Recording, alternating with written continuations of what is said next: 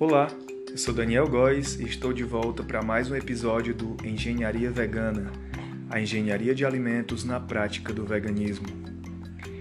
Como eu falei no primeiro episódio em que eu me apresentava, aproximadamente 10 anos atrás eu trabalhei no abatedouro de aves e vou dedicar esse terceiro episódio a esse tema.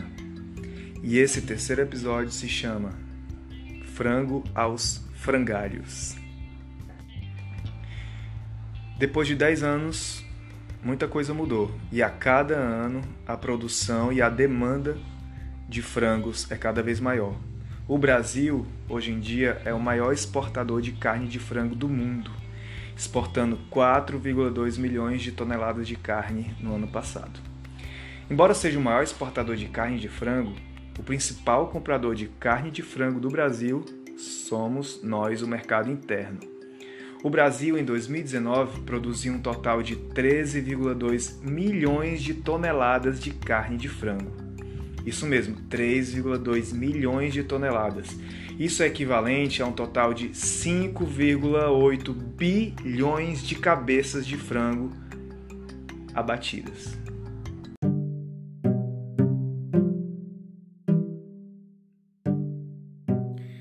De acordo com os dados do IBGE que eu acabei de falar, realmente a gente pode constatar que a produção de frango no Brasil é extremamente competitiva no mercado internacional e apresenta números realmente de sucesso. Mas para que esse número imenso de animais seja criado e abatido para consumo humano, é necessário primeiro a alimentação, a alimentação desses animais.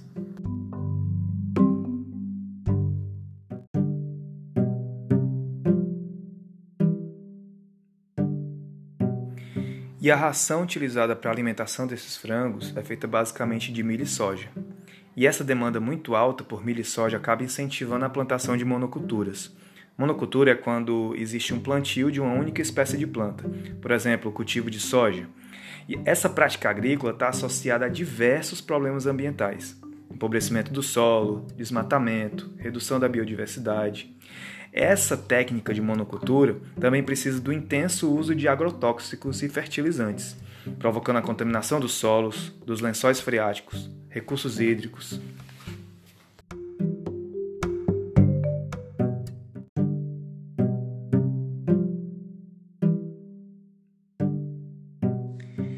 E além dessa alimentação forçada dos frangos, para que eles tenham maior robustez, é feita também uma seleção genética. A seleção genética basicamente é escolher os melhores indivíduos de uma geração para serem os pais da próxima geração.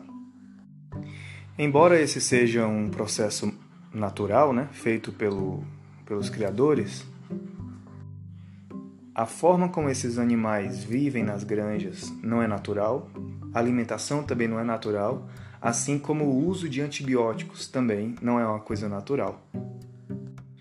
E o uso desses antibióticos nas aves teve início na década de 50, com o objetivo de aumentar a produtividade, reduzir as porções de alimentos consumidos pelos animais, ganho de peso mais rápido, melhoria da eficiência alimentar, bloqueio dos processos microbiológicos relacionados à deterioração da ração, prevenção de doenças infecciosas ou parasitárias e diminuição da mortalidade dos animais.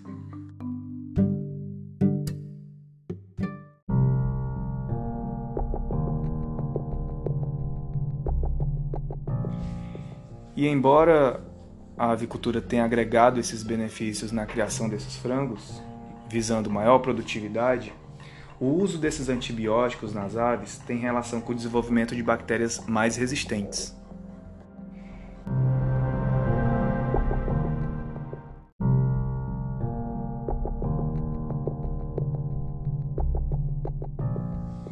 E de acordo com a Organização Mundial da Saúde, as infecções causadas por por essas superbactérias, associadas a doenças como tuberculose, matam mais de 8,2 milhões de pessoas. A sepse, que é uma infecção generalizada que causa disfunção e falência múltipla dos órgãos, é a principal causa de morte nas UTIs.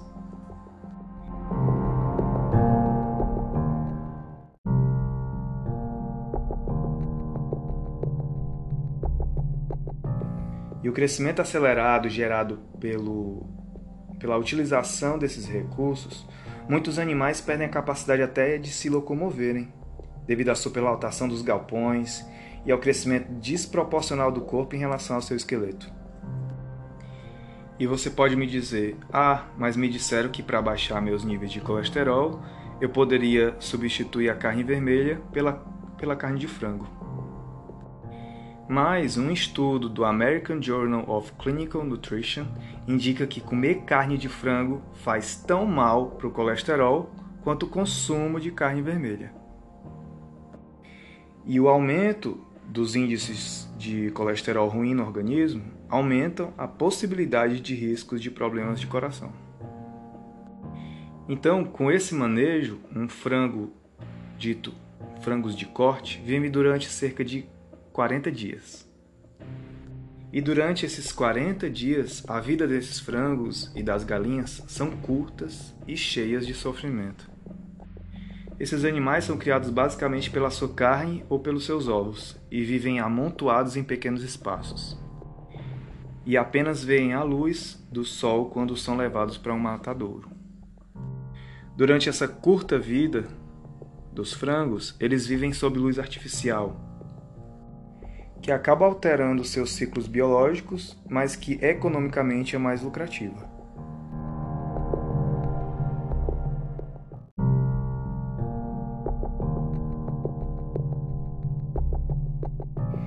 E esse tipo de manejo exploração acaba gerando um enorme estresse nesses animais.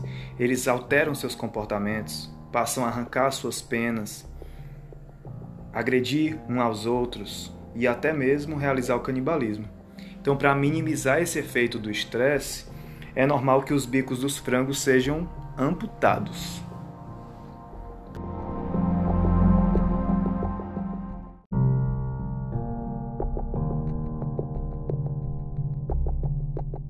As galinhas passam suas curtas vidas em granjas lotadas, onde mal tem espaço suficiente para abrir suas asas. A ventilação é escassa e, com o passar dos dias, as fezes vão se acumulando. Junto com essas condições do chão geralmente molhado, facilita a proliferação de bactérias e, como consequência, a contração de doenças. Esses animais passam a vida inteira pisando permanentemente nos seus próprios excrementos.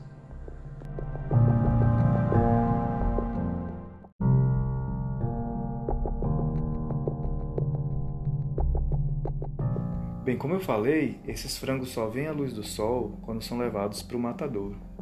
E quando eles chegam no peso de abate, essas galinhas são transportadas num caminhão em caixas superlotadas e nesses, nesses abatedouros elas são penduradas de cabeça para baixo, são atordoadas por choque elétrico e logo depois são cortadas na jugular. Então esse corte no pescoço, primeiro, não pode matar o frango. O frango ele tem que morrer durante o gotejamento do sangue. E alguns chegam até a ser escaldados ainda vivos.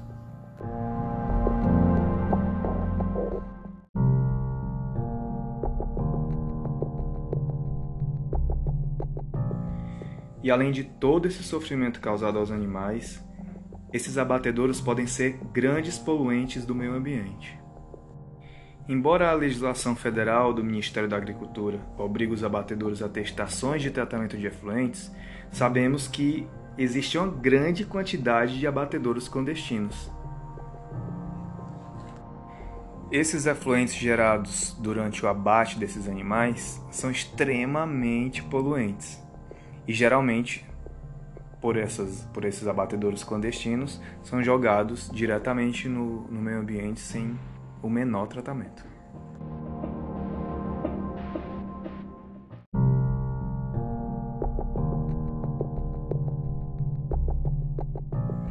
É importante também a gente lembrar dos trabalhadores desses abatedouros. De acordo com um estudo realizado no Rio Grande do Sul, os abatedouros também têm uma rotatividade muito grande de funcionários. Essa rotatividade é devido a acidentes ou devido a elevados registros de dor no, nos membros superiores dos funcionários e de afastamento por lesões nos ombros devido ao esforço repetitivo nesse precário sistema de abate.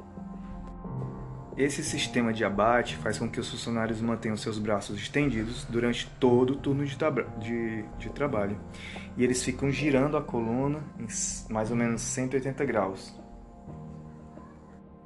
Como os frangos eles são colocados em esteiras, retirados de caixotes e colocados em esteiras, retirados de caixotes, colocados em esteiras, então esse movimento é repetitivo e fazendo sempre essa essa, como poderia dizer, girando a coluna né, em 180 graus. Então isso pode gerar muitas lesões para o funcionário, como gera. E os acidentes geralmente são causados exatamente por conta dessa rotatividade muito grande de funcionários. O, o abatedor acaba tendo que contratar pessoas inexperientes e essas pessoas inexperientes, esses funcionários inexperientes e sem a devida capacitação, acabam se acidentando e muitas vezes acidentes graves.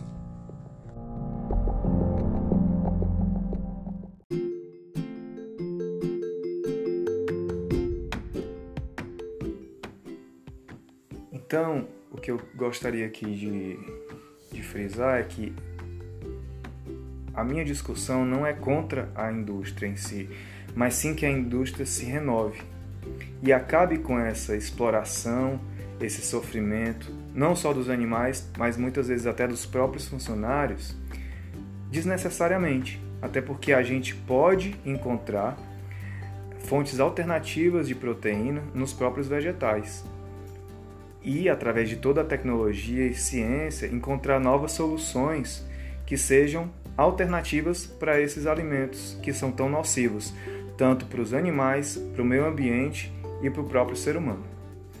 Muito obrigado por ouvir e até o próximo episódio.